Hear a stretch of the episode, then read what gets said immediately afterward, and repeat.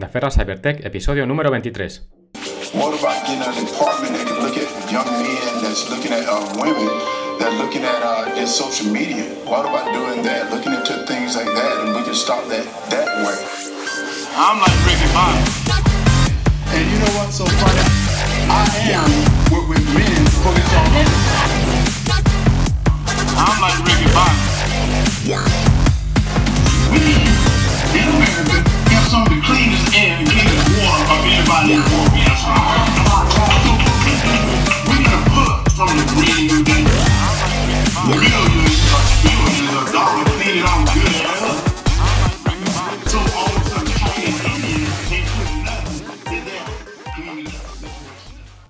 Hola, soy Oscar Iglesias, creador de Da Ferra Cybertech, el podcast de ciberseguridad y tecnología cuya misión es informar, formar y entretener.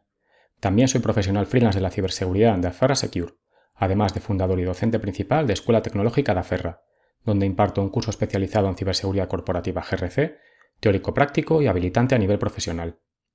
Si quieres adentrarte en el mundo de la ciberseguridad pero no sabes por dónde empezar, visita escuelatecnologicadaferra.com barra masterclass. En la masterclass en ciberseguridad tendrás a tu disposición un vídeo de más de una hora y media, donde te contaré qué es la ciberseguridad, por qué tiene sentido formarse en esta materia, así como te hablaré sobre qué se necesita a nivel de conocimientos y habilidades, salidas profesionales, salarios, empresas donde enviar el currículum, opciones de formación, etc. Y si ya tienes claro que esto es para ti y quieres formarte en ciberseguridad GRC para ampliar tus opciones profesionales o bien reciclarte, consulta nuestro programa y condiciones estándar en escuelatecnologicadaferra.com barra grc o el programa éxito de cero riesgos en el que no pagas nada hasta que encuentres trabajo en escuelatecnologicadaferra.com barra éxito. Ten en cuenta algo muy importante, y es que en cualquiera de las dos modalidades, si demuestras cualidades, te ayudaremos a encontrar un trabajo si así lo deseas, a través de nuestra red de partners y colaboradores, además de contactos tras una amplia experiencia en el sector. Esta semana tenemos nuestra primera entrevista grupal en Daferra Cybertech. Hemos hablado con Melisa Toledo, graduada en Relaciones Laborales y Recursos Humanos, Ancho Pereira, estudiante de Economía, y Antonio Cebreiro, ingeniero informático. Todos ellos son socios fundadores de la empresa de recruiting Usuarit, especializada en el mundo TIC y concretamente la ciberseguridad y el desarrollo de software, y que funciona como nexo de unión entre profesionales que buscan un cambio o iniciarse en el sector y empresas que necesitan cubrir una vacante, ayudándoles a seleccionar a un candidato verdaderamente idóneo. Si hay algún denominador común en la personalidad de los tres, es la ambición, ilusión y motivación por afrontar nuevos retos, como es su proyecto de empresa.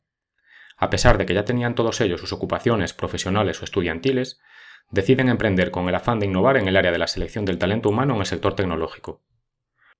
Con ellos hemos conversado sobre múltiples temas girando en torno al emprendimiento y su empresa, a saber, su perfil personal y experiencia profesional, motivación para emprender en el nicho del recruiting tecnológico, su roadmap a futuro, cómo ven el mercado actual de la gestión del talento, por qué su servicio añade valor y qué aporta a las organizaciones, su diferenciación frente a la competencia, qué herramientas emplean en los procesos de selección y gestión de candidatos o cómo pueden ayudar a los alumnos de Escuela Tecnológica de Aferra.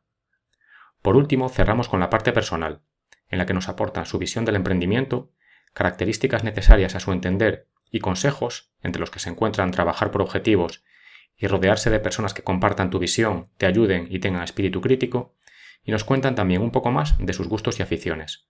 Espero que disfrutes nuestra conversación. Bienvenidos chicos al, al podcast. Hola. Hola. ¿Qué tal, Oscar? Muy bien, muy bien. Espero que vosotros igual.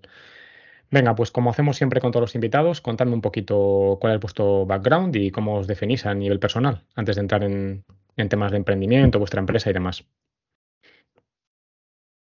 Yo me definiría como, bueno, yo soy Melissa, eh, me definiría como una persona ambiciosa, constante y camaleónica. Me gusta mucho hacer las cosas con la mejor intención y sobre todo de manera sincera. Eh, en lo que se refiere a mi background, estudié Relaciones Laborales y Recursos Humanos y a día de hoy sigo formándome como, bueno, estoy haciendo el grado en Derecho.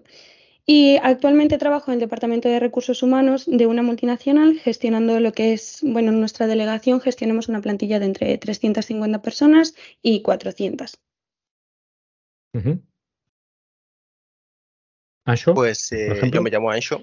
Actualmente eh, soy estudiante de economía y pues en general me gusta mucho mi rama de estudio, la estoy disfrutando. eh, me permite bastante comprender pues comportamientos del mundo que me rodea, tanto no solo de, no solo de empresas, ¿no? que muchas veces, eh, ah, estudias economía solamente se ve en parte de empresa, mercado, no sé qué. No, también el consumidor y, y, mm, comportamientos muy de persona, de día a día, eh, nos permite comprenderlos también por ahí, ¿no? Y pues la verdad, aparte también eh, ayuda mucho a comprender la actualidad y está muy bien.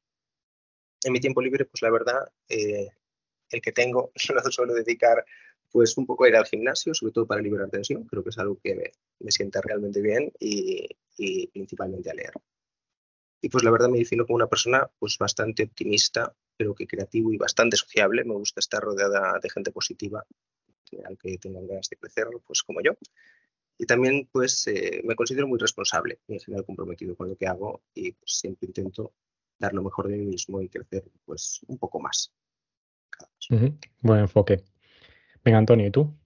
Bueno, pues eh, yo no os voy a contar mucho más de lo que ya hablamos en nuestra entrevista, eh, Oscar, pero bueno, en definitiva me considero una persona muy inquieta, eh, con ganas de siempre estar en movimiento y hacer cosas nuevas cada día y, y que disfruta mucho lo que hace actualmente, sobre todo el, el juntarme con, con compañeros como, como, vosotros y poder charlar o poder crear cosas es lo que más me motiva ahora mismo en esta etapa. Y, y nada, así es mi día a día, un poco juntarse y, y hacer proyectos, con, sobre todo con Melissa y Anshu, es lo que me motiva. Uh -huh. Muy bien. Es verdad, Antonio, que tú eres el, el único reincidente que tenemos en, en, este programa por el momento, pero bueno, no hay ningún tipo de problema e incluso que vengan más si, si hay motivo para ello.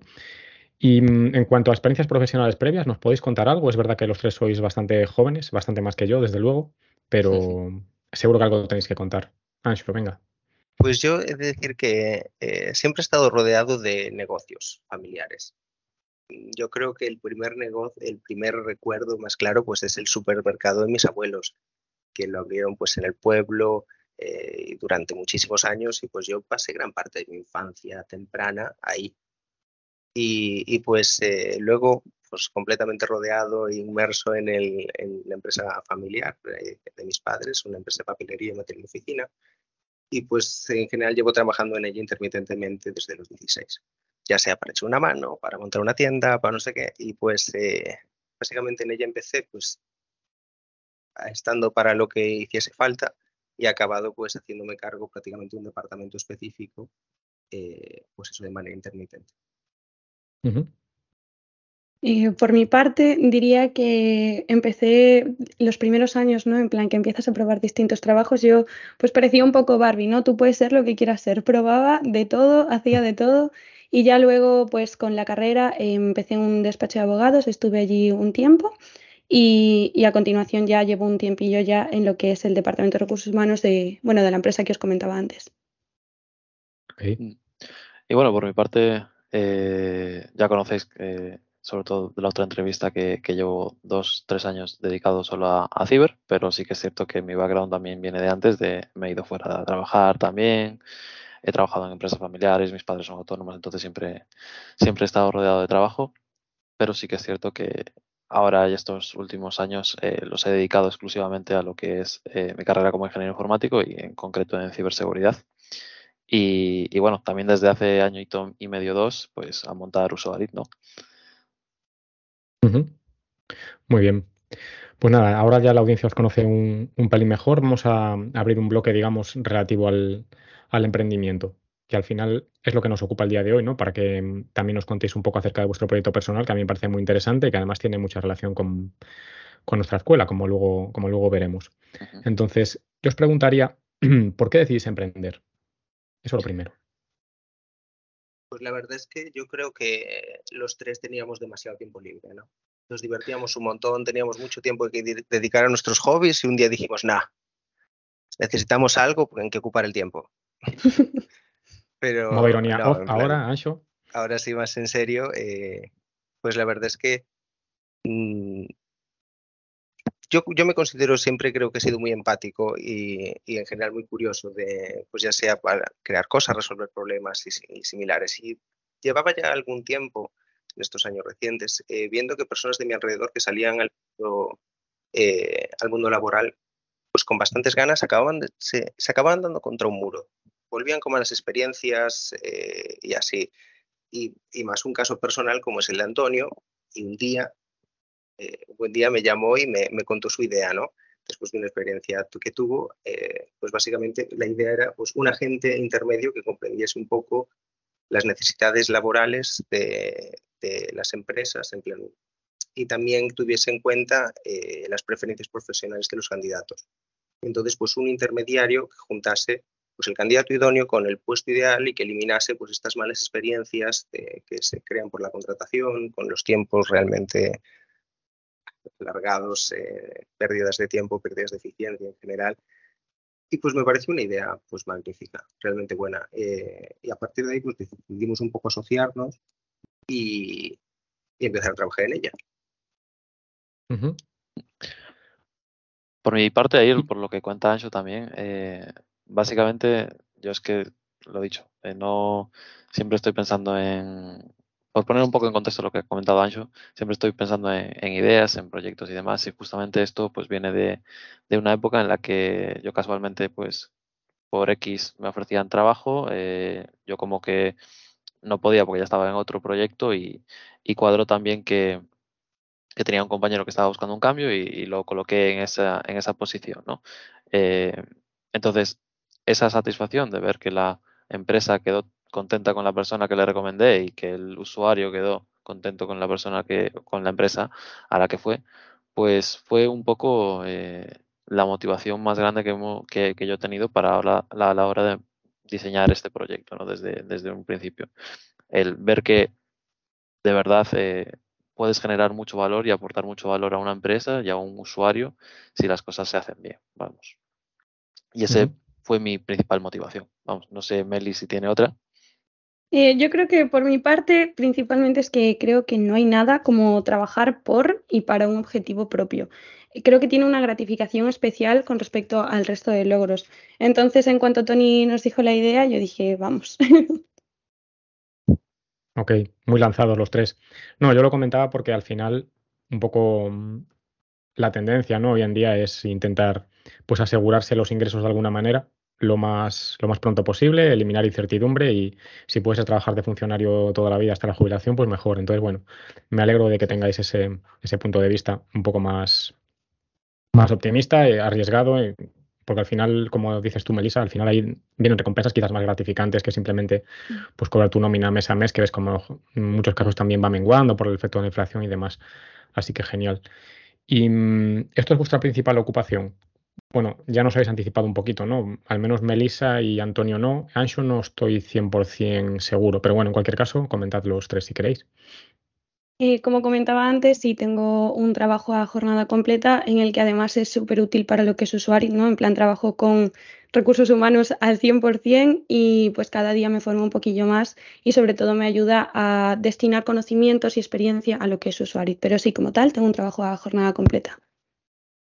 Claro. Uh -huh. Por mi parte, por ejemplo, también eh, tengo un trabajo a jornada completa con, con Strategies, que lo estábamos comentando el otro día, y, y, justamente es como arquitecto de seguridad, consultor de, en ciber.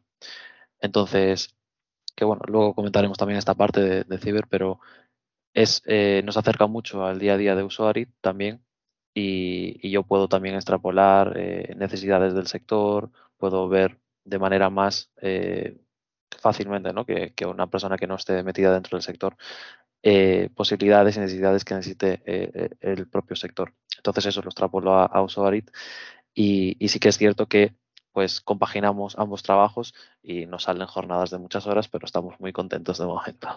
Sí. Por mi parte, uh -huh. yo estoy eh, pues a tiempo completo con la carrera, y, pero es un poco lo que mencionaba Antonio. En, creo que lo hemos planteado de una manera muy corporativa, digamos. Entonces, después de nuestras respectivas jornadas eh, de lo que sea, nos tenemos X horas que dedicamos directamente a, a la empresa, a Usuarit, eh, en las que estamos disponibles, estamos siempre para pues, directamente trabajando en ella. En general sabemos que podemos echar mano de, ah, vale, pues le mando un mensaje a Antonio, una llamada rápida y resolvemos esto. Ok, o sea, jornada completa que es 24 por 7, ¿no? Si no estoy en una cosa, estoy en otra. Y si no, sí. bien, muy bien. La verdad es que un poco. Vale, y ya habéis introducido un poco la palabra clave, que es Usuarit. Entonces, decidme, ¿qué es Usuarit? Bueno, Usuarit es una empresa, una solución eh, que, básicamente funcionamos como un nexo entre los mejores talentos o, en definitiva, el talento IT con las mejores oportunidades laborales. Somos ese puente entre profesionales que están buscando un cambio, que están buscando eh, iniciarse en el sector y las empresas que necesitan cubrir una vacante. Y entre medias, pues ese puente es un proceso de selección específicamente diseñado y ceñido eh, a las necesidades tanto del usuario como de la empresa. Y en definitiva, pues eso, queremos, lo que comentaba antes, queremos que ambas partes estén contentas y ambas partes puedan obtener un, un beneficio en común, vamos, que es el contrato laboral. Uh -huh. ¿Y por qué, por qué decidís emprender en este nicho, el recruiting tecnológico? En parte por afinidad. Eh, yo justamente el proceso este que, que hice eh, a nivel de, bueno, juntar a la empresa que me quiere contratar a mí y al usuario que, a mí, uno de mis amigos, eh, era en el campo de la tecnología también como programador. Entonces, aparte yo estudié ingeniería informática que abarca mucho, mucho espectro de lo que es el sector.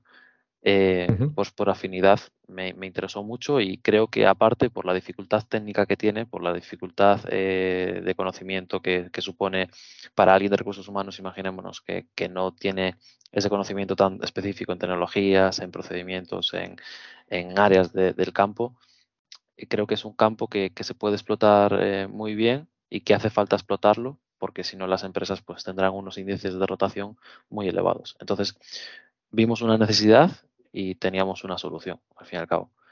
Y bueno, pues por ahí, por eso hemos escogido ese nicho. Además okay. que es un mercado que, que, está en auge y en general interactúan varios conflictos que a mí personalmente me parecen muy interesantes. Y es que hay una creciente oferta de empleo porque las, eh, las empresas necesitan trabajadores de, profesionales de las TIC, pero esto viene junto con un número escaso de trabajadores de mi sector y sobre todo que hay una barrera de conocimientos, que es un poco lo que decía Antonio, eh, que se, que se enfrentan pues tanto empresarios, eh, equipos de recursos humanos, etcétera, que es esta barrera de conocimiento que las empresas no especializadas en IT saben que necesitan un informático para X tareas, pero no saben concretamente qué, qué formación necesita el candidato. Le faltan los conocimientos técnicos como para saber precisamente el perfil idóneo para, para X puesto. Y eso pues todavía hace que, que este mercado eh, se gestione peor y vaya más lento. Entiendo. ¿Y mm, qué nos podéis contar de cuál ha sido vuestra evolución durante este tiempo? Porque al final vosotros ya estáis en el mercado, digamos, ¿no? Pero mm, yo conozco de buena tinta que estos proyectos de emprendimiento pues llevan mucho tiempo su concepción, van evolucionando, pero hay mucho trabajo en la sombra, muchos sinsabores, muchas jornadas maratonianas. ¿Cuál ha sido un poco vuestro roadmap en, en el tiempo que hayáis trabajando, creo que unos dos años? ¿Y cuáles son vuestros planes de futuro que podáis desvelar? Sí, nosotros llevamos pues trabajando aproximadamente unos dos años en la idea, en la idea uh -huh. inicial, ¿no? Y pues empezamos de, desarrollándola eh, junto con una beca de emprendimiento que nos dio el Santander, que es el curso uh -huh. del Santander Explorer aquí pues la verdad es que nos ayudó mucho eh, y dimos eh, forma y limamos muchas asperezas a la idea pues hasta lograr pues un modelo de negocio funcional y viable. Eh, yo creo que la idea pasó de ser pues eso, un concepto a literalmente una empresa. ¿no? Después de, de, todo este proceso hicimos un estudio de mercado para probar la validez y, y pues nos presentamos al concurso. quedamos uh -huh. finalistas a nivel Galicia y la verdad es que fue una experiencia que nos aportó general muchas cosas positivas. Yo el recuerdo de la presentación con tiempo cronometrado, la, presenta, eh, la presentación ya directamente la diapositiva, realmente currada, muchísimas horas, eh, el guion milimetrado porque eran creo que cinco minutos clavados, eh, los nervios de antes salir, el arreglar, no sé qué. Es una experiencia muy guay que yo ya asocio directamente a la empresa. Y, y, eso que la empresa como tal no se había ni constituido, ¿no? La constituimos a, a los meses del concurso. Pues no sé, aportó muchas cosas positivas. Empezamos por ahí. Cuando ya tuvimos lo que fue la, la, idea de la empresa, ya lo que comentaba Ancho, ¿no? Pasamos de una idea a un proyecto, a una empresa. Eh, cuando conseguimos eso, el siguiente paso era la parte de investigación, ¿no? Al fin y al cabo, eh, para crear un proceso de evaluación tenemos que hacer un análisis de puesto. Y pues a partir de que terminamos este concurso, eh, comenzamos la, a investigar, que además pues esto conlleva una serie de pasos, como por ejemplo verificar ofertas de trabajo, organigramas de empresas con departamentos TIC. Eh, realizamos también una serie de cuestionarios y preguntas, entrevistas en general a profesionales TIC y además de, la, de lo que está hoy disponible como investigación publicada, ¿no? Todo esto hace base del proceso de evaluación y también de lo que fue mi trabajo de fin de grado, el cual concluyó con un proceso 100% único para, bueno, pues para el departamento de ciberseguridad, para lo que son todos los puestos de un departamento completo. Eh, todo ello fue apoyado y sobre todo supervisado por la decana de la Facultad de Relaciones Laborales y Recursos Humanos, que fue pues mi tutora del TFG y que además a día de hoy y sobre todo a nivel nacional es una gran exponente en lo que es selección y evaluación de personal. Y después de lo que es de cara al futuro que nos comentabas antes, Oscar, pues seguiremos informándonos, investigando lo que es el sector de las TIC, mientras pues nos damos a conocer, tratamos de captar a más, a más usuarios y sobre todo también estableciendo relaciones y, bueno, y compromisos con, empresas. Genial. ¿Y mm, cómo veis el, el mercado?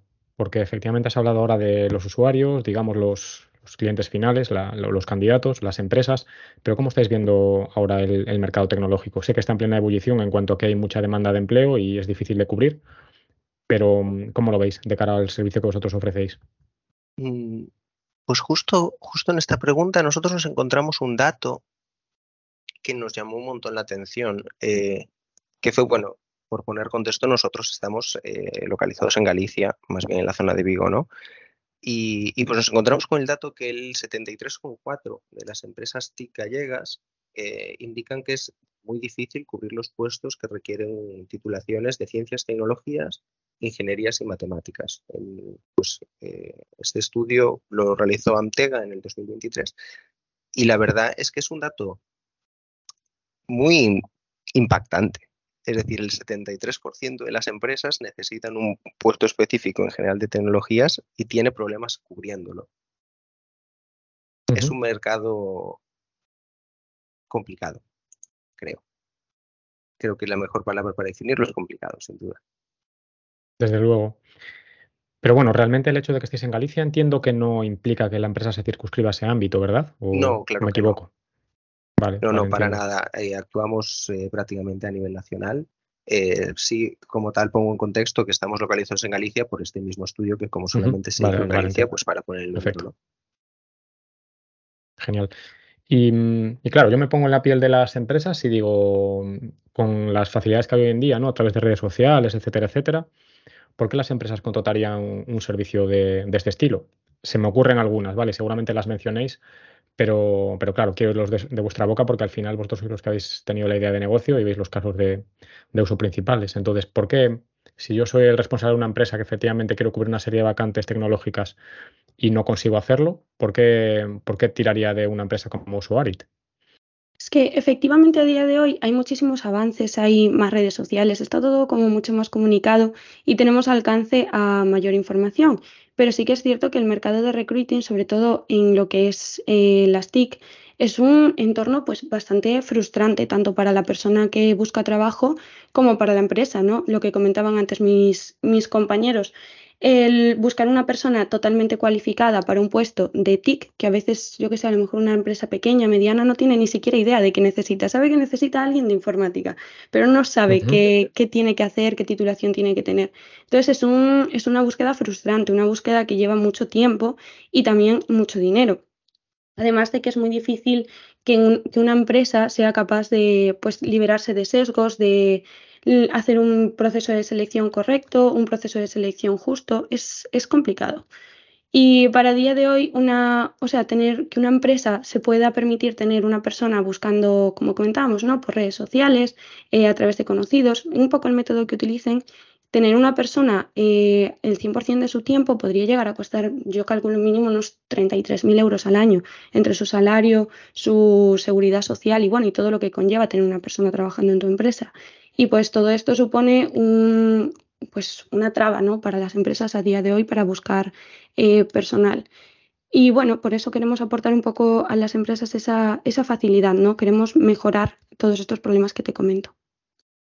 Ok, suena bien, Melissa. Y eso que has dicho además de la justicia en el proceso me interesa bastante porque mm, yo, bueno, tengo pendiente de liberar una entrevista también con una persona de recursos humanos. Me he enfrentado a unos cuantos procesos con diferentes recruiters y, he visto mucha falta de transparencia, de ética y de justicia por todos lados. Entonces vamos a hacer ahora un poco zoom en, en lo que es Usuarit. Hablando de justicia y otros valores, ¿cuáles son realmente vuestros valores? Eh, ¿Cómo afrontáis vosotros la relación con, tanto con, los clientes en general, tanto con candidatos como con empresas? Hmm. Aquí, Oscar, pues volvemos un poco a, la raíz de usuario, ¿no? De, dónde partimos. Y partimos de, querer que tanto el usuario como la empresa eh, estén contentos y consigan ese bien común por un lado, queremos que el usuario se sienta lo menos eh, objeto posible, digámoslo así. No queremos que un usuario envíe un currículum, eh, reciba una respuesta automática y ya se enfrente a ese muro Si la recibe. Si la recibe. la recibe. Claro, eh, porque todos hemos enviado un correo y un currículum y, llegado una respuesta automática y a veces ni eso. Y, es que eso es muy frustrante, la parte que decía Melissa. Y, y ya no solo es eso, todos sabemos lo que pasa cuando enviamos un currículum a una multinacional, a una Big Four, a lo que sea, ¿no? Ese currículum puede llegar a, terceras empresas que obviamente te van a aparecer en la política de prioridad. No digo que, no sea legal ni nada, pero sí es cierto que tiene, pierdes visibilidad y trazabilidad sobre tus datos y, es que es algo, son tus datos personales, son tus intereses, tus, tus formaciones, todo. Eh, y nosotros desde, desde Usuarit lo que queremos es justamente transparencia, queremos que el usuario se sienta una persona, un profesional, eh, y no queremos que sea tratado como, como alguien, sí, como algo impersonal, ¿no? Entonces, tanto por, por la parte de, de la, del profesional que estemos evaluando como por la parte de la empresa, queremos siempre que haya transparencia. Y, por ejemplo, nosotros, un tema que comentaremos más adelante seguramente, es el tema del anonimato nuestros informes, nuestros, eh, bueno, el resumen del usuario cuando pasa las entrevistas, los procesos y demás, es un informe anónimo, que es lo que le vamos a presentar a la, a la empresa. Este informe anónimo nos evita de bueno, sesgos y, aporta validez al, al, proceso y demás, pero también ayuda al usuario a que sus datos no sean transmitidos y no sea catalogado ni discriminado por, bueno, pues por datos que no tengan nada que ver en el proceso, ¿no? Y, bueno, va desde la raíz, desde lo que hemos hablado, desde querer aportar a un bien común y, que todo sea transparente, hasta temas como el anonimato, que valorar los intereses de, las personas, valorar los intereses de, las empresas, asesorar tanto a empresas como, usuarios, porque nosotros también tenemos más conocimiento de lo que quieren los usuarios y, también tenemos que transmitir lo que quieren las empresas a los usuarios, ¿no? Entonces, esa comunicación, que exista una comunicación fluida, también es una de, nuestras motivaciones desde usuario y que queremos transmitir. Por eso que nuestro proceso a veces es, es, es de, tenemos que tener mucha comunicación, tanto con empresas como eh, usuarios, pero en definitiva eh, aporta un montón a ambas partes. Estupendo, la verdad es que cuanto más escucho, mejor, mejor suena. ¿Y mm, qué diferencia realmente a Usuarit con respecto a su competencia? Porque hemos hablado ¿no? de la principal misión de la empresa, que entiendo que es mm, pues, conectar candidatos con, empresas mediante un proceso que sea capaz de discriminar realmente cuál es el candidato más adecuado para cada posición. Y en este caso poniendo mucho foco en que en el mimo, ¿no? El trato al candidato de manera justa, igualitaria, mm, con animato, etcétera, etcétera. ¿Hay algún, alguna otra cualidad que os diferencie del, resto de, vuestra competencia en el mercado de recruiting? Porque seguro que tenéis identifica alguna más que nos podéis contar. Yo creo que la principal diferencia es el enfoque que le hemos dado o, el método, digamos. Así como cualquier otra empresa de recruiting eh, externa, es decir, que, una empresa eh, contrata para que le busque un candidato, una vez la empresa contrata a, pues, eh, a esta segunda empresa de recruiting, ellos empiezan a buscar gente y pasan por todo este proceso de captación, de filtrado tal. Nosotros adelantamos esa parte, digamos. Nosotros tenemos un banco de, banco de usuarios que ya han pasado nuestro proceso de selección y evaluación eh, especializado con sus test de personalidad, con, distintas entrevistas, distintas partes del proceso. Eh, y nosotros creamos pues, este informe en el que claramente resaltamos los aspectos más positivos de, la, cada candidato, de cada persona, de manera anónima para respetar los datos. Y yo creo que nos saltamos ese tiempo que se pierde desde que la empresa necesita un, cubrir una vacante hasta que de verdad le llega un, candidato. Porque cuando, nos, ah, cuando nosotros nos, nos contacta una empresa para decirnos, mira, necesito que me busques a alguien para este equipo, hacemos, hacemos un análisis de puestos, revisamos nuestro, nuestro banco de, candidatos, nos ponemos, seleccionamos al, a la lista de, candidatos que mejor se adaptan al puesto y hablamos con ellos, oye, ¿estáis disponibles? Esta empresa, ¿qué tal? ¿Te llama la atención? ¿Te gusta? ¿Te ves aquí trabajando?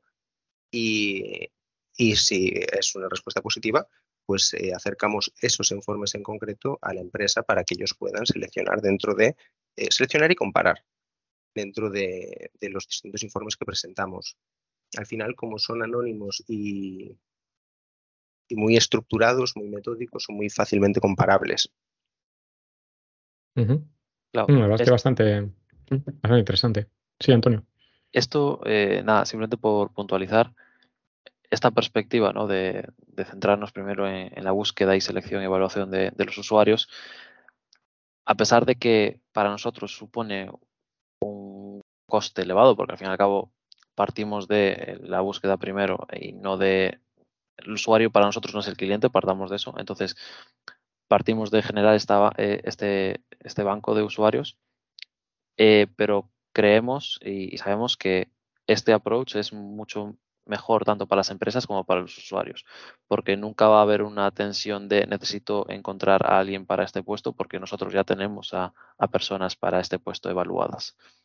Que en muchos casos habrá que hacer un esfuerzo mayor o no, no podamos conseguir una persona o no la tengamos disponible, pero ya en la mayoría de puestos tenemos un, un repertorio de, de, usuarios evaluados, competentes y, dispuestos a trabajar ahí. No, pues ahí el time to market es importante, está claro. Ahí tenéis una ventaja. Y has hablado ya de, bueno, de que esos procesos, digamos, ¿no? De, de assessment de los candidatos que realmente son intensivos, ¿no? En recursos, pero ¿qué herramientas usáis habitualmente en vuestros procesos? ¿Son assessments automáticos? ¿Son en base a entrevistas personales? ¿Un, híbrido entre ambos? Mm, como os comentaba antes, eh, básicamente nosotros creamos el proceso desde cero. Entonces, eh, todo este proceso ha sido en base a la última investigación que existe. Por lo tanto, hemos buscado aquellas herramientas que nos aporten mayor fiabilidad y validez a lo que es nuestro, nuestro proceso de selección.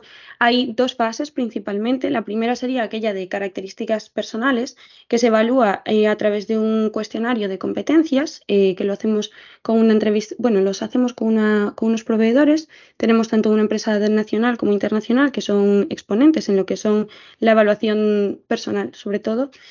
Y bueno, eh, utilizamos lo que un cuestionario de competencias y en, dependiendo de qué tipo de puestos también utilizamos un cuestionario de habilidades cognitivas. Por otro lado, evaluamos las características profesionales con lo que se conoce como una entrevista conductual estructurada, que básicamente eh, de todas las entrevistas que conocemos es la que mejores datos muestra en lo que se refiere a, mm, bueno, pues a validez y a fiabilidad.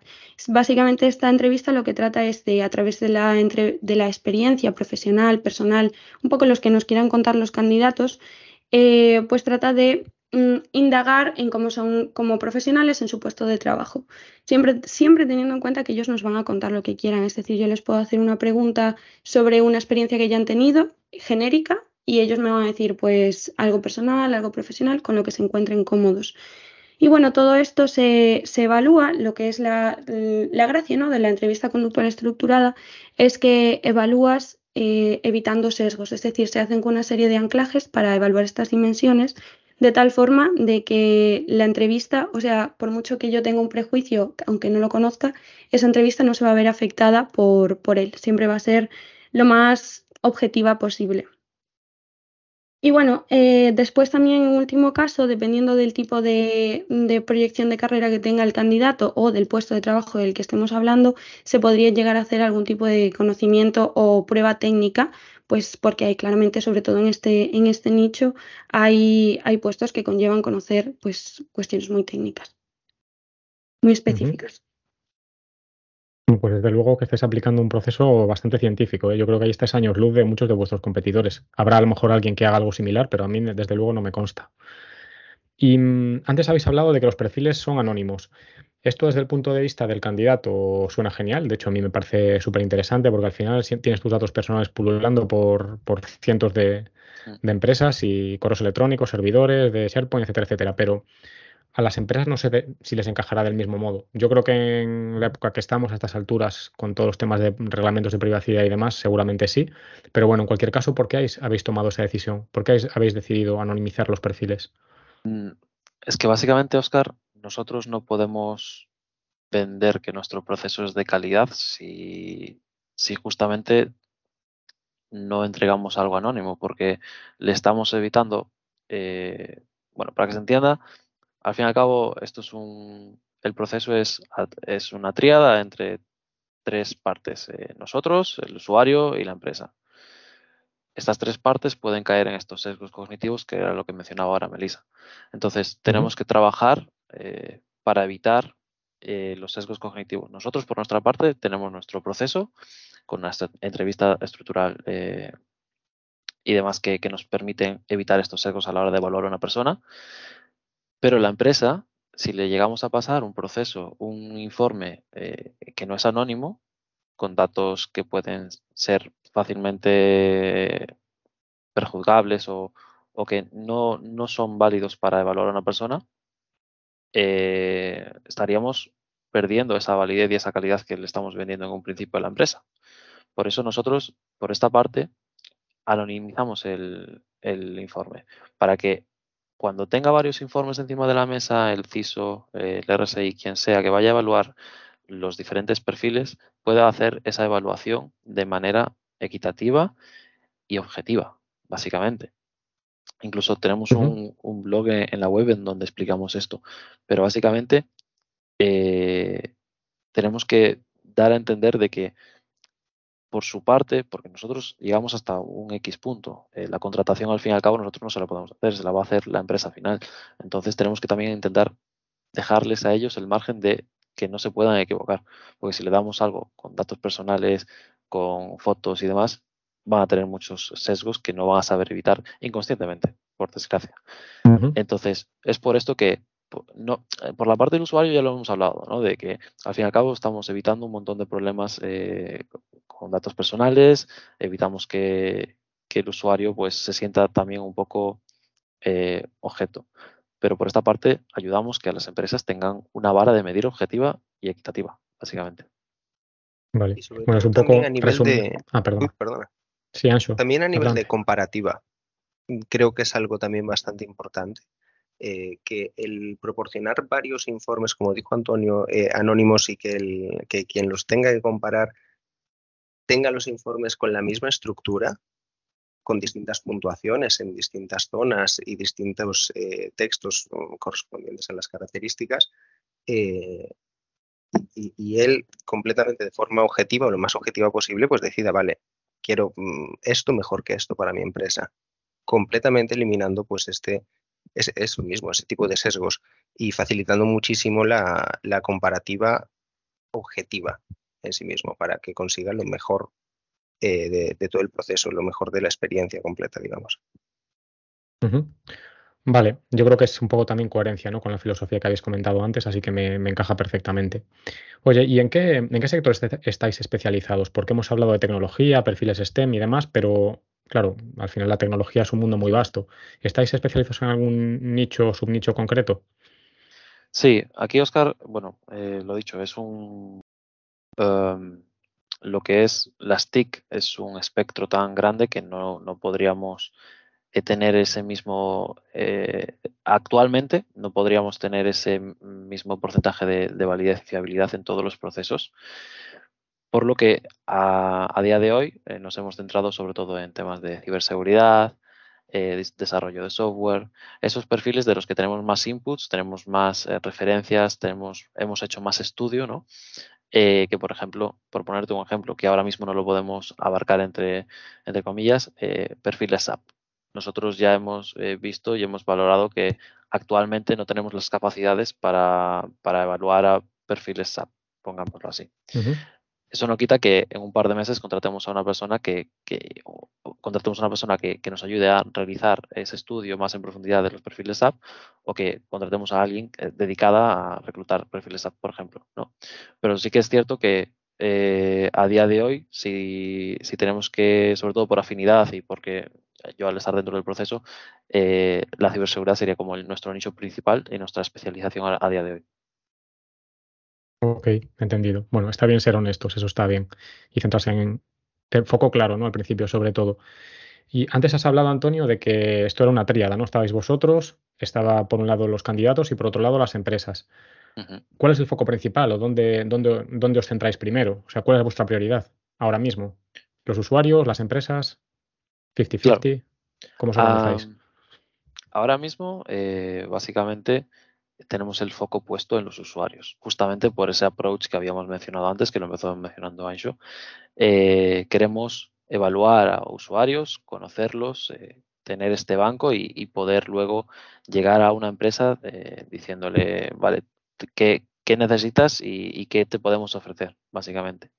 A día de hoy, bueno, ya esto ya lo hablamos fuera de la, de la, de la el otro día, pero ya tenemos una, una cantidad considerable de usuarios, cada vez estamos evaluando a más usuarios y la idea es que, pues eso, justamente ahora empecemos a transicionar entre usuarios y empresas y pongamos el foco en las empresas. Pero al fin y al cabo, el foco en los usuarios es algo constante y permanente que vamos a mantener en el tiempo.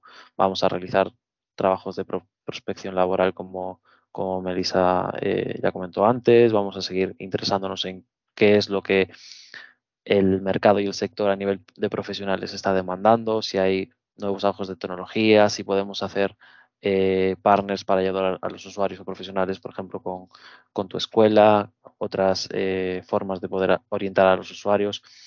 Nuestro foco está muy centrado en, en el usuario y el profesional.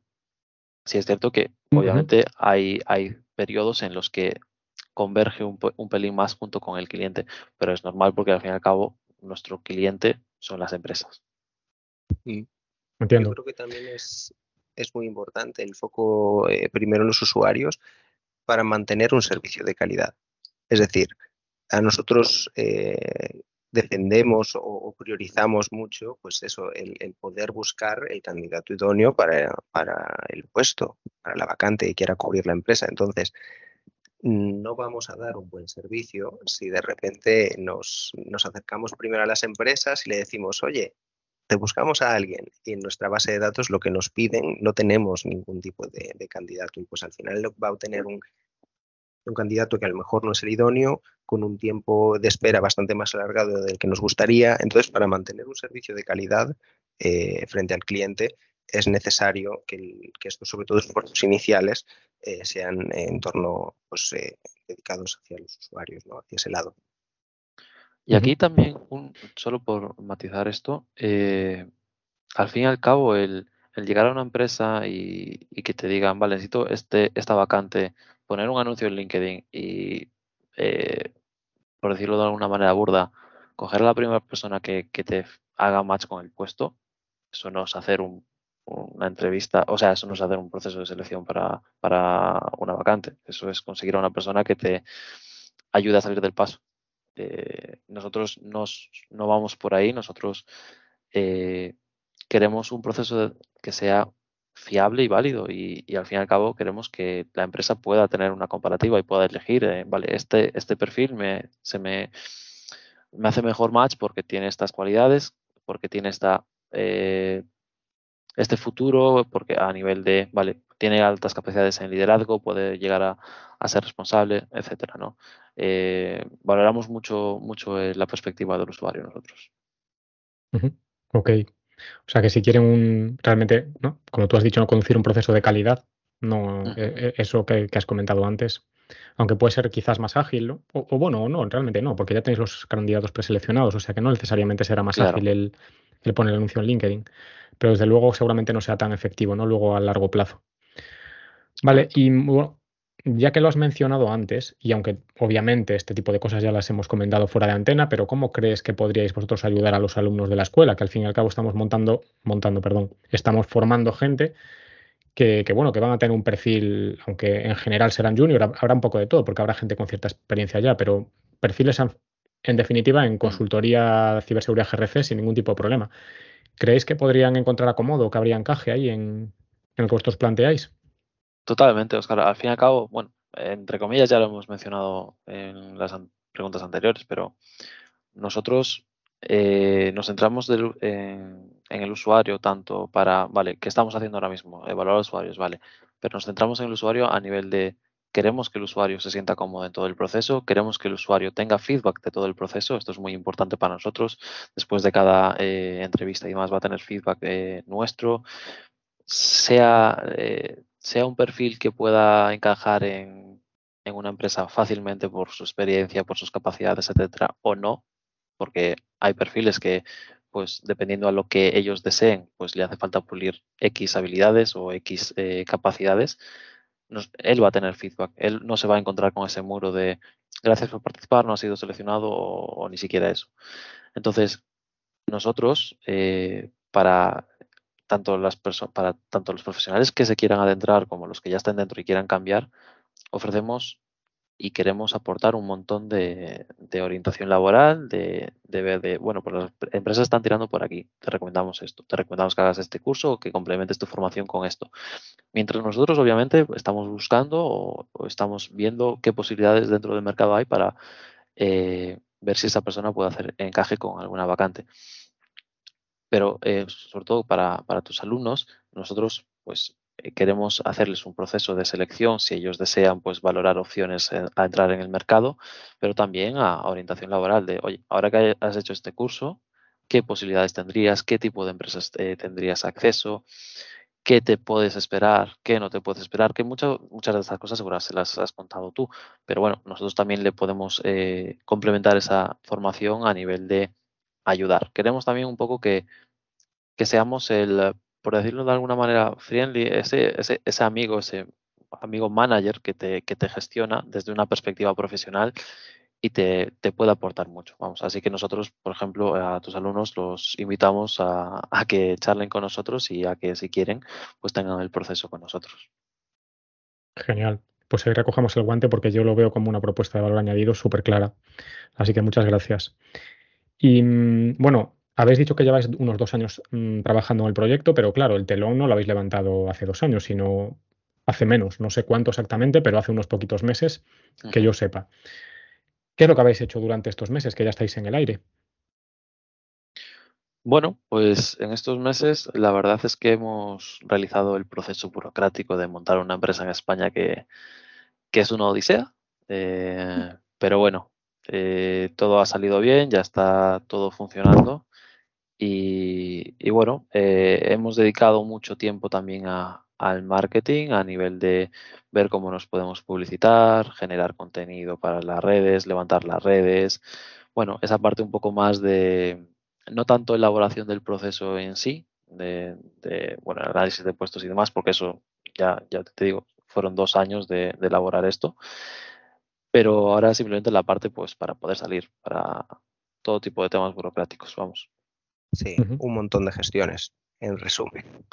Sí. Eh, y bueno, aparte de un montón de gestiones, eh, también yo creo que, el- como mencionaba, en parte de marketing, pues el posicionamiento tanto en redes eh, como el ir creando contenido, darnos un poco a conocer eh, fuera del círculo más cercano, digamos, ha sido lo más, en plan, lo más a lo mejor eh, visible desde Claro, alguien externo, claro. ¿no?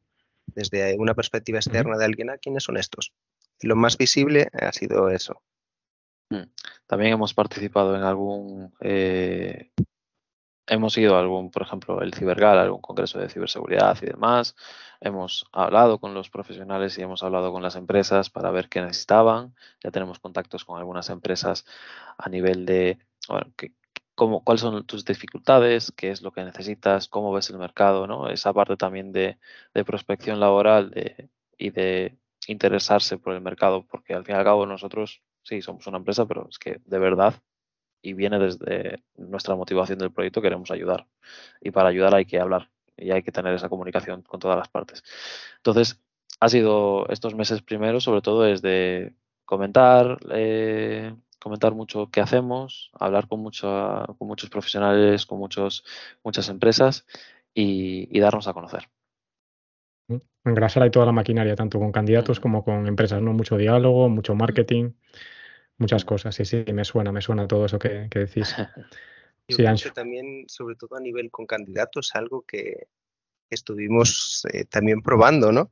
Fue que todo este proceso de, de selección que lleva mucho tiempo en la trastienda, ¿no? Eh, creándose, elaborándose y ahí, y ahora el ponerlo en práctica y el, el buscar feedback directo. El, oye, Mira, queremos mejorar esto. ¿Qué te ha parecido? En plan, tirar ahí un poco como para, pues eso, el, el mejorarlo lo máximo posible para poder mejorar lo máximo posible también la, la experiencia de- del candidato.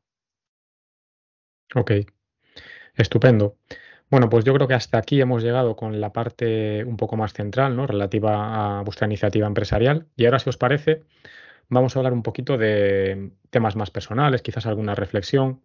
Empezaríamos quizás por consejos, ¿vale? Y yo esto es algo que a veces puede resultar polémico porque mm, algún oyente a lo mejor dirán, pero estas personas que son tan jóvenes realmente, ¿qué consejo me van a dar, no? Pero bueno, yo aquí mm, diría mm, que estarían muy equivocados porque al fin y al cabo hay personas jóvenes que han pegado muchos tiros en muchos ámbitos, que tienen mucha experiencia porque han hecho muchas cosas diferentes, o solo por el hecho de trabajar en, como asalariado y luego también como tener una, por tener una in- iniciativa empresarial, pues te ensanchan mm, bastante las miras o mucho y muchos de, los temas que se hacen son muy didácticos, con lo cual puede, puede aportar mucho a la comunidad en general.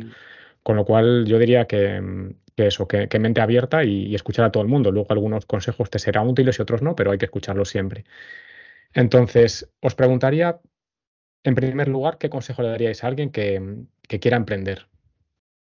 Mm, Yo por mi parte eh, me gustaría dar dos. Uno parece sencillo, pero el- sería comprarse una buena agenda y aprender a utilizarla. Es realmente importante la paz mental que te da saber que tienes todo eh, preparado, ya sea para hoy, para mañana o para dentro de una semana. Es muy importante.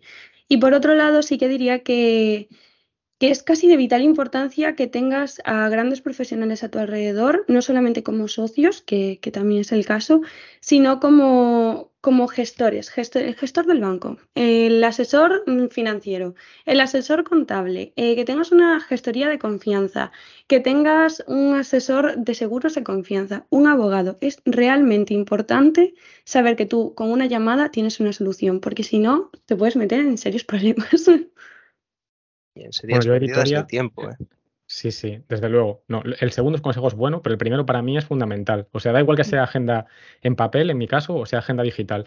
Pero desde luego, cuando estás trabajando asalariado, más o menos ya te guían, ¿no? Y te van diciendo cuáles son tus tareas, cuándo abordarlas y demás. Pero cuando estás emprendiendo, puedes tener el síndrome del folio en blanco, que digo, madre mía, ¿por dónde empiezo? ¿Qué hago? ¿Cuándo? Y a mí también me ayuda un montón el hacer mi- mis listas y planificar las cosas. O sea que sí, 100% te lo compro. Sí. Venga, ¿alguno, ¿alguno más? Sin duda, yo por mi parte voy a dar el consejo de organizar muy bien el tiempo y eh, que va en líneas con esto. Y un, algo que, que yo creo que funciona mucho, que es ponerse fechas de entrega a uno mismo. El, el, vale, sé que tengo que hacer esta tarea, pues vale, le voy a poner un tiempo, asignar un tiempo para hacerla y además una fecha de entrega, ¿no? Que la tengan que cumplir conmigo e intentar mantenerlo como algo serio. Porque al final la motivación tiene muchos picos. Es, es muy poco fiable, eh, digamos, ¿no? De, yo un día estoy motivado con muchas cosas y otro día, pues una semana, pues no me apetece nada. Entonces, pues el, el tener la constancia y esa rutina de, pues, me he establecido este tiempo para esto o tengo que tener esto hecho antes de tal día, es lo que de verdad saca trabajo. Ya. Sí, sí. Por mi parte, eh, simplemente me gustaría, bueno, salir de esta parte un poco más productiva, simplemente decir que, que bueno, eh, tanto si sale bien como si sale mal, no puedes pensar eh, nunca que te va a salir mal las cosas, no puedes pensar de que no vas a llegar, de que no vas a tener los recursos para, simplemente yo creo que es muy importante el intentarlo, porque hay que disfrutar también mucho del proceso y, y, y sobre todo eh, háblalo con, con, tu familia, con tus amigos y demás, no tengas miedo a que te, nadie te robe la idea porque no va a pasar y si te la roban, pues tú vas a aprender de ellos y de sus errores para mejorarla. O sea, yo creo que es muy importante hablarlo porque te van a dar mucho feedback, la gente te suele dar mucho feedback y te va a intentar ayudar siempre. Entonces, eh, bueno, creo que hay que disfrutar mucho de las cosas que se hacen, que eso también lo dije en la entrevista. Y si disfrutas y sobre todo, no soy partidario en mi caso de, ir solo por la vida. Creo que si quieres, justamente lo que se dice, ¿no? De que si quieres llegar lejos, vete acompañado. Y, porque vas a aprender un montón también de cosas más y, y lo dicho, lo que hablábamos antes, va, cuatro ojos van a mirar más que, que, uno, ¿no? Entonces, nada, por mi parte es eso, de que se disfrute y que, y que elijas muy bien a, a quien tienes al lado. Ok, perfecto. Pues nada. Me acordé eh, de, de, una cosa. Sí, me acordé sí. de una cosilla eh, que a raíz de lo que comentaba Antonio, y es que como recomendación diría que cuando habléis con personas, ya sea vuestros familiares, eh, un mentor, quien sea, que les propongáis, si os sentís cómodos, por supuesto, eh, que les propongáis que os desarmen un poco la idea. Es decir, es decir, que cojan la idea y te digan, pues yo creo que fallaría por aquí, fallaría por allá. Porque te da una perspectiva, cuando tú has dado vueltas, tantas vueltas al mismo proyecto, te da una perspectiva que a lo mejor ni conocías, la verdad. Uh -huh. Sí, sí, que te desafíen un poco ahí, ¿no? Es verdad que al final todo el mundo te va a decir, ah, sí, qué bien, qué bien, qué bien suena, sí. qué bien suena, pero a lo mejor está pensando, pero esto igual no funciona por X o por Exacto. Y. Sí, sí. Pues sí, honestidad entonces en ese caso. Vale, y mm, bueno, vosotros tenéis perfiles mm, diferentes, pero en cierto modo también similares y hay, y hay afinidad. Pero ¿qué cualidades consideráis que, que, son necesarias para emprender? Y sobre todo en este sector, porque luego, claro, cada sector es un mundo y no es lo mismo pues, montar una frutería que emprender en, en el sector tecnológico. Pero cualidades soft, hard skills, ambas. ¿Cómo lo veis vosotros? Yo, yo diría a, a nivel de conocimientos, un conocimiento base, al menos eso, base, eh, sobre empresa y gestión. Sobre todo de, conocimiento de empresa y de cómo, cómo funciona el montar una empresa o las estructuras eh, así más tal en nivel España, eh, si la vas a montar en España, claramente, para, para no estar tan perdido. Es un tema profundo que, que además no está demasiado claro en ningún sitio. Los pasos son como borrosos de vez en cuando. Eh, entonces, para no depender desde el, desde el, minuto uno de gestorías o de asesorías, yo creo que un conocimiento base sobre empresa eh, viene uh -huh. realmente bien. Ok. Para quitar sobre todo un poco de incertidumbre, diría. Uh -huh. ¿Alguno más? Para mí, una de las más importantes es saber escuchar, justamente por porque tú puedes tener feedback de un montón de, de sitios, pero si no escuchas, pues no lo vas a aplicar ni lo vas a entender. Entonces yo creo que tanto si lo montas solo como si lo montas con, con personas, escuchar eh, a, a, tu alrededor es súper importante. Y sobre todo tener iniciativa e intentar no ponerte excusas que, que no son realistas, vamos. A mí me gustaría añadir que creo que es muy importante, sobre todo lo que comentábamos antes de que hay mucha burocracia, es muy importante la organización y la paciencia. O sea, la paciencia os va a dar mucha calma y también el tema de ser espabilado en lo que se refiere, en todo, ¿eh? diría que ser espabilado para montar una empresa es muy importante, sobre todo para, bueno, pues para evitar que se te escapen cosillas. En plan, a veces ir un paso por delante te te saca de muchos aprietos. Y, creo que también es muy importante no cansarte de aprender, porque vas a estar constantemente aprendiendo. Ya sea que sea completamente de tu rama la, empresa o el proyecto que tengas, siempre vas a estar aprendiendo.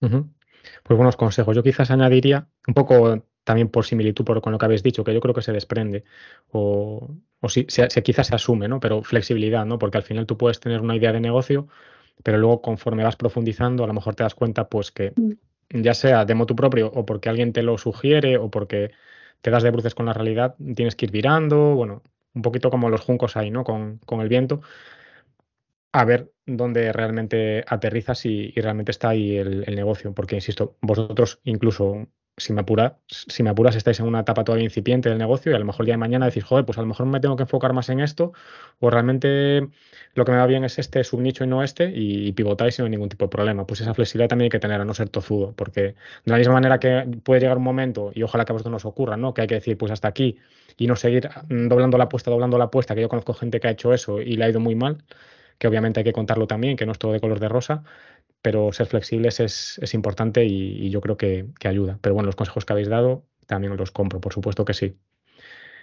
Vale, pues ahora si queréis podemos hacer una, ronda rápida de preguntas. En este caso, solemos hacer unas preguntas así de respuesta un poco más telegráfica. Aquí en este caso, si queréis, como algunas de las preguntas em, son de temas muy concretos, no de decir A o B, pues podéis hacer un, pequeño apunte, ¿no? De comentario de por qué tomáis esa decisión o por qué seleccionáis esa, esa opción o ese comentario que hagáis. Entonces, venga, preguntas para, los tres rápida. Un libro que recomendéis. Eh, yo recomiendo encarecidamente Los siete maridos de Evelyn Hugo.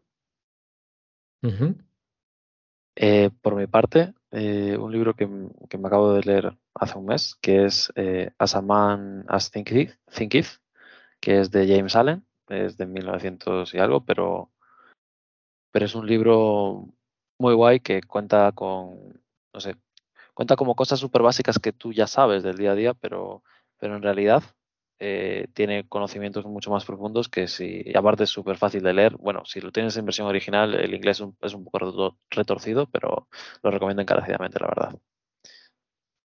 Becancho, un libro, tú también. Pues un libro, no voy a decir un libro, voy a decir varios. Aquí ya es recomendación completamente personal y, voy a decir la saga El archivo de las tormentas de Brandon Sanderson. En especial, por decir un libro, eh, sería el tercero, Juramentada, eh, a mí está siendo mm, es la saga, mi saga literaria favorita y la recomiendo encarecidamente, merece muchísimo la pena. Venga, seguro que hay una serie en el futuro. Pues venga, ahora una película o una serie. ¿Vuestra favorita? Eh, mi serie favorita y que también recomiendo muchísimo son Las chicas Gilmore. Para todo te vale esa serie. Eh, pues por mí, Doctor Who, que ya lo dije en el anterior. Reincidente de para todo. Sí. Pues yo, por cambiar algo, voy a decir una peli y voy a decir Django, Django desencadenado. Me parece una peli realmente divertida de ver. Ok, sí, sí, la verdad que sí, doy fe. Un deportista, Victoria. O Melissa, perdón. Eh, pues una persona que sigo principalmente se dedica a la danza y es Jules Pericas. Ok. Por mi parte voy a decir a Sandra Sánchez, eh, que es una crack en karate. Y a mí me pilla si no tengo respuesta porque sinceramente nunca me ha interesado ningún deporte desde niño. Entonces, lo siento. Bueno, el sillón ball al menos, hombre. Venga, pasa palabra, Ancho. Eh, un hobby, Melissa. Eh, para mí esto es un poco amplio, pero diría que todo lo relacionado con la estética tiene muchísimos eh, campos y en todos puedes aprender muchísimo. Antonio. pasear, eh, pasear o, leer serán mis dos hobbies principales a día de hoy.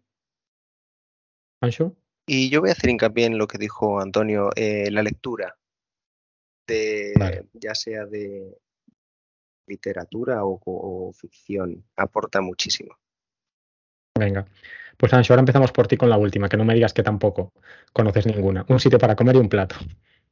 Voy a decir sushi y voy a decir eh, uno de los restaurantes que probé recientemente, que es una cadena además, que se llama Sushi Som. Muy recomendado, prácticamente cualquier cosa de ellos. Melissa. Para mí un restaurante chiquitito que hay en un, bueno, cerca de donde vivo, que es Casa Satisfeito, y comida sería la hamburguesa. Ok. ¿Y Antonio? Cámbiamelo, no me digas lo mismo que otra vez. Te lo cambio, te lo cambio. Eh, pues fíjate, un restaurante de Vigo muy guay especializado en pescado que es Niño Corvo y el plato de allí que más me encantó fue ceviche. El, eh, genial. Está súper rico. Venga, pues apuntados. Venga, pues ya estamos llegando a la, parte final de, la entrevista, del programa. Entonces, os diría que cómo pueden los oyentes contactaros y saber más de vosotros, porque puede que estén interesados, ya sea a nivel personal, para a lo mejor cualquier cuestión relativa al emprendimiento, o bien porque les interese ser candidatos o bien organizaciones que colaboran con vosotros desde el otro lado. Así que, ¿cómo pueden contactaros cada uno de ellos? ¿Por distintas vías? ¿Todos por la misma? ¿Cuál sería? ¿O cuáles Sí. serían?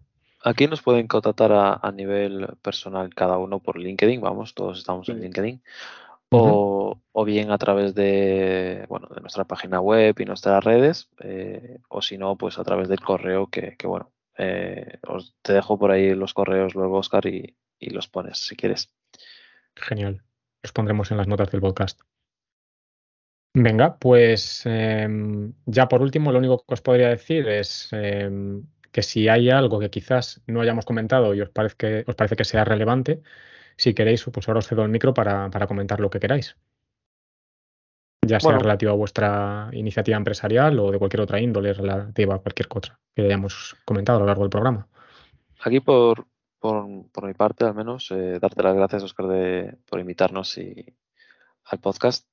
Eh, yo voy a repetirme un poco, lo siento, con lo que he dicho. Creo que hay que disfrutar mucho de las cosas, de las que se hacen. Y, y creo que si alguien tanto quiere, ah, quiere adentrarse en el mundo laboral, como que si ya está trabajando o quiere hacer un cambio y demás, que lo haga siempre pues buscando un poco el, eh, el- el disfrutar del proceso y del momento. Em, y bueno, que en todo lo que podamos ayudarles desde usuario, tanto a empresas como, como usuarios, pues ahí estamos con las puertas abiertas siempre, dispuestos a, escuchar. Y, y no mucho más, tampoco queremos robarte mucho más tiempo y, y muchas gracias de nuevo por, por tenernos. Bueno, pues eh, de nada, el placer ha sido mío. Yo daros mucho las gracias también por asistir, por permitirme ayudaros a difundir un proyecto de, empre- de emprendimiento en tecnología mediante este servicio de recruiting que ofrecéis desde usuario tan interesante, que yo creo que aporta mm, mucho valor tanto a profesionales como a empresas y que además pues es afín ¿no? y, tiene esas ciertas sinergias con los egresados de, de Escuela Tecnológica de Aferra. Así que de nuevo muchas gracias, seguimos en contacto y os deseo muchos éxitos. Muchas gracias a ti. Gracias a ti. Gracias por invitarnos. Y antes de cerrar, recuerda que si quieres adentrarte en el mundo de la ciberseguridad pero no sabes por dónde empezar, puedes visitar escuelatecnologicadaferra.com barra masterclass. En la masterclass en ciberseguridad tendrás a tu disposición un vídeo de más de una hora y media, donde te contaré qué es la ciberseguridad, por qué tiene sentido formarse en esta materia, así como te hablaré sobre qué se necesita a nivel de conocimientos y habilidades, salidas profesionales, salarios, empresas donde enviar el currículum, opciones de formación y mucho más. Y como los freelance no podemos desperdiciar ninguna ocasión para vendernos, me gustaría comentarte además que si necesitas un consultor para realizar campañas de formación y concienciación en tu organización en materia de ciber, definir un programa de seguridad de la información, conducir alguna auditoría normativa o hacer desarrollo de producto o I+D, puedes contactarme en oscar.iglesias.daferrasecure.com o visitar la web con el mismo nombre de dominio. Esto ha sido todo por hoy. Te doy las gracias por escucharme. Si deseas suscribirte y valorar positivamente el programa en tu plataforma habitual, ya sea iVoox, Spotify, Apple Podcast o YouTube, ayudarás a la difusión del podcast y a que otros como tú puedan disfrutar con estos contenidos. Pero valoro más que lo compartas con conocidos, familiares o amigos a quienes creas que estos contenidos o recursos que ofrezco puedan aportarles. Y si puedo ayudarte en algo a nivel personal o profesional o quieres hacer cualquier pregunta, comentario o sugerencia, sabes dónde encontrarme. Ten cuidado ahí fuera. What is that son? What's going on? What's going on, little boy? You know as much this room. The reason I'm telling you that right now, guys, we got